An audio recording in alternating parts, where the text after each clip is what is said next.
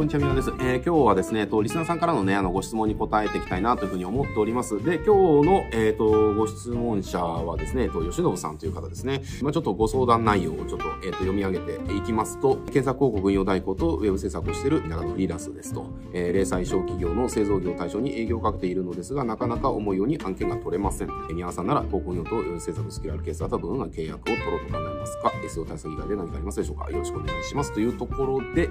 まあ広告のの運用とウェブ制作と、まあ、そのスキルを持ってるんで、まあ、製造業に対して、えっ、と、まあ、それを売っていきたいっていうようなね、えー、ところだと思いますけれども、まあ、それがなかなか案件が取れませんよというご質問内容だと思います。で、まあ、ちょっとね、これに関して、まあ、僕の見解をお伝えさせていただくと、まあ、これ言っちゃったら、あの、まあ、そもそもの話かもしれないんですけれども、あの、僕だったら、あの、もうターゲットを製造業に設定しないですね。これなんでかっていうと、まあ、製造業ってやっぱりその、まあ、そもそもが横のつながりであったりだとか、紹介であったりだとか、あとは営業ですよね。営業っていうところで、やっぱりその案件がね、回ってるっていう部分がどうしてもありますので、そもそも業界自体がそのウェブであの新規のね、お客さんを開拓しようみたいなっていう欲求がそんなに育ってない業界だと思うんですよね、製造業って。なので、そもそも僕だったら広告の代行とウェブ制作っていうのができるスキルを僕は持ってたら、これをね、製造業っていうそのニッチのジャンルに特化させて売っていくっていうのが、まあ非常に非効率なんでね、あの、ターゲットからもう変えてってしまいます。まあちょっとね、あの、製造業にちょっと特化されてる理由っていうのはちょっと何とも言えないので、まあもしね、ここに何かあるんであれば、ちょっとまた変わってくるかなって思うんですけれども、まあ僕だったらそもそももう製造業をターゲットにしないっていうところですね。まあここでやってっちゃうかなっていうところ。まあ製造業をターゲットするんであれば、まあこれもちょっとそもそもになりますけれども、まあ広告業とかウェブ制作っていうよりも、あの、どどちらかっていうとやっぱり製造業とかであると、営業さんによるなんだろうな、その営業の率の違いっていうのかな、営業の成績の違いによるばらつきっていうのをどうにかしたいっていう欲求の方が強かったりしたりするので、要は自社の製品とかを、あの、なんて言うんだろうな、わかりやすく説明する動画を作るとかね、要は動画パンフレットみたいなのを作って、で、これを要は営業さんが、あの、使えば、あの、誰でも一定の品質の、あの、自社のね、プレゼンができるようになりますみたいな、そうしたサービスとかを僕だったら製造業の方に売っていくかなっていうところ。で、実際やっぱりそのものづくり系のところってその動画ってすごくハマるんでね、要は御社の、えっ、ー、と、商材魅力を伝える動画パンフレット作りませんか？みたいなね、いうようなアプローチを僕だったらしていくかなっていうところ。で、それを要はフロントにしてって、まあそのね、延長線上で、まあホームページもね、もっとあの、わかりやすくすることによって、取り引き増えたりするかもしれないので、まあウェブね、制作しませんか？みたいな。大体まあ製造業さんのホームページって、まあホームページっていうよりもそのコーポレートサイトとかの方ですからね、まあほぼほぼ多分あそこから問い合わせっていうのはまあない製造業はほとんどだと思うんですよ。なのでね、まあそういったところ、そういった動線作るかなっていうところで、ね、製造業で特化していくんであれば、なんで製造業特化していくんであれば、そもそも売ってる商品から変えていくっていうところ。で、まあ今自分が売ってる商品っていうのを変えないんであれば、ターゲットを変えてしまうっていうのが、まあ僕だったらやることですね。だからまあ、広告の運用代行のスキルとウェブ制作のスキルがあるんであれば、基本的には、まあどんな業種にでもいけるじゃないですか。どんな業種にもいけるので、そうだなまあ自分の地元で獲得していくんであれば、地元の企業に対して、ダイレクトメールとかで僕だったらアプローチしてきますね。まあ地元の企業さんのこう、いろんな自分で検索して調べて、もう見ればわかると思うんですよ。もう、あ、このホームページはちょっと集客できてないだろうな、みたいなホームページやってる会社さんって多いと思うんですよね。で、あの、時代の後押しじゃないですけれども、ネットで集客したいっていう欲求自体はやっぱりあの、どんな業種でもね、高まってますよね。で、これは地方であっても、あの、都心であっても高まってると。えっ、ー、と、やっぱそういったあの、時代の流れっていうのもありますんで、自分、自分のね、地元の会社のホームページとかいろいろ調べて、まあ、これちょっとさすがにしんどいんでしょうねっていうところを見つけたら、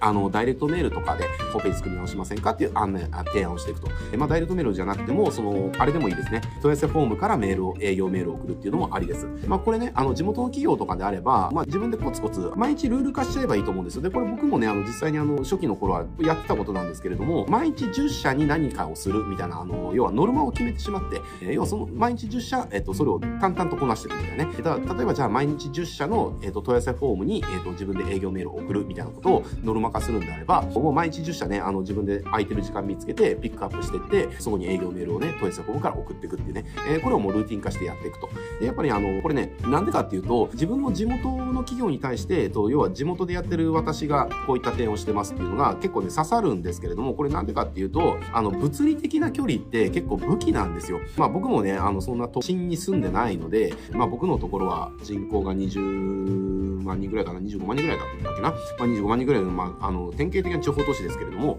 あの、まあ、こういった典型的な地方都市であっても、物理的な距離が近いっていうだけで案件で取りやすかったりするんですよね。もう東京の会社とかだと、やっぱり、あの、レスポンスが悪かったりとか、何かあった時にね、対応が遅いんじゃないかっていう不安があるので、まあ、地元でやってる方がいるんだったら、お願いしたいですっていうね、企業さんとかってたくさんいらっしゃるんですよね。えー、なので、これはどこの田舎でも同じことが起きる。どの地方でも同じことが起きますので、なのでね、地元の会社さんにそのダイレクトメールとか、問い合わせフォームからのメールで提案をしていくっていうことを、まあ、やってってもらえると、案件っていうのはいくつか取っていけるんじゃないかなと思います。で、おそらく多分、自分の地元の会社なのかなっていうふうに思うんですけれども、まあ、その場合は、まあ、それでやっていくと、えっ、ー、と、地元の会社の政策事例とかね、集客事例っていうのが溜まってきます。そうすると、要は地元の企業に対して、知ってる地元の会社の事例とかね、出てきたら、まあ、めちゃくちゃ安心感がありますよね。なので、あの、それでまあ、どんどん雪だるま式に、あの、効率が良くなってくるっていうところもあります。で、地元に特化しないんであれば、なんか武器が欲しいんですよね。あの、選ばれる理由っていうのかな。えただ、ウェブのね、広告の代行ができますと、ウェブの制作ができますだけだと、やっぱりちょっとね、選ばれる理由がないんですよ。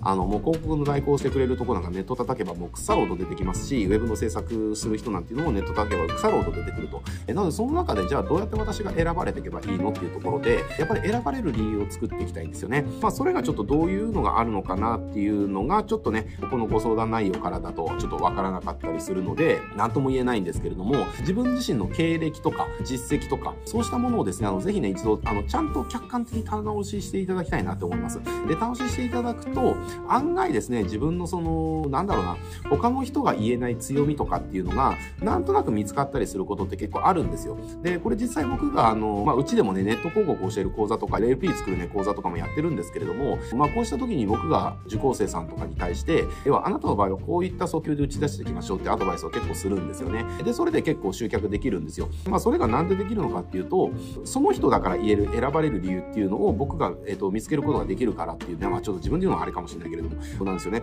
で、それがやっぱりね、ないとなかなかね、あの、反応って取れなかったりします。え、ー、と、なので、ご自身の選ばれる理由っていうのをちょっとね、見つけてもらえるといいんじゃないかなと思います。で、まあ、それを要はオファーにして、まずはリストを取っていくってことですね。あの、いきなり問い合わせとかではなくて、まずは情報から出してって、で、えっと、リストを取っていく。で、そのリストに対してメルマガとか発行してって、私から買いたいっていう欲求を育ててって、えー、まあ、自然にそのウェブ制作が売れるような流れとかね、ネット広告の大工が売れるような流れね、っていう風になっていくといいんじゃないかなっていうところですね。えー、まあ、そういった感じでやってってもらえるといいんじゃないかなと思います。なので、まあ、地元に特化してやっていくんであれば、まあ、地元の企業さんに対してアプローチしていくだし、全国に対して言っていくんであれば、もう選ばれる理由作っていかないと選ばれないので、ご自身の選ばれるようにちょっとどう作っていくのかっていうところですね。まあ、それを作るためにご自身の一回経歴とか実績とかキャリアとかね、えー、まあそうしたものを楽ししていただいて、自分のじゃあ強みって何なんだろうっていうところをね、一回精査していってもらえるといいんじゃないかなと思います。で、それをね、あの全面的に打ち出してやっていくと、え、結構ね、あの、要は巨大な強い競合がいたとしても選ばれるようになりますんでね、えー、ぜひやってってもらえるといいんじゃないかなと思います。はい、えー、じゃあ今日ね、今日はこれで終わっていきたいと思いますけれども、まあこのチャンネル、こういったリスナーさんからのね、あの質問とか相談とかも可能な限りね、あの答えていきたいと思っております。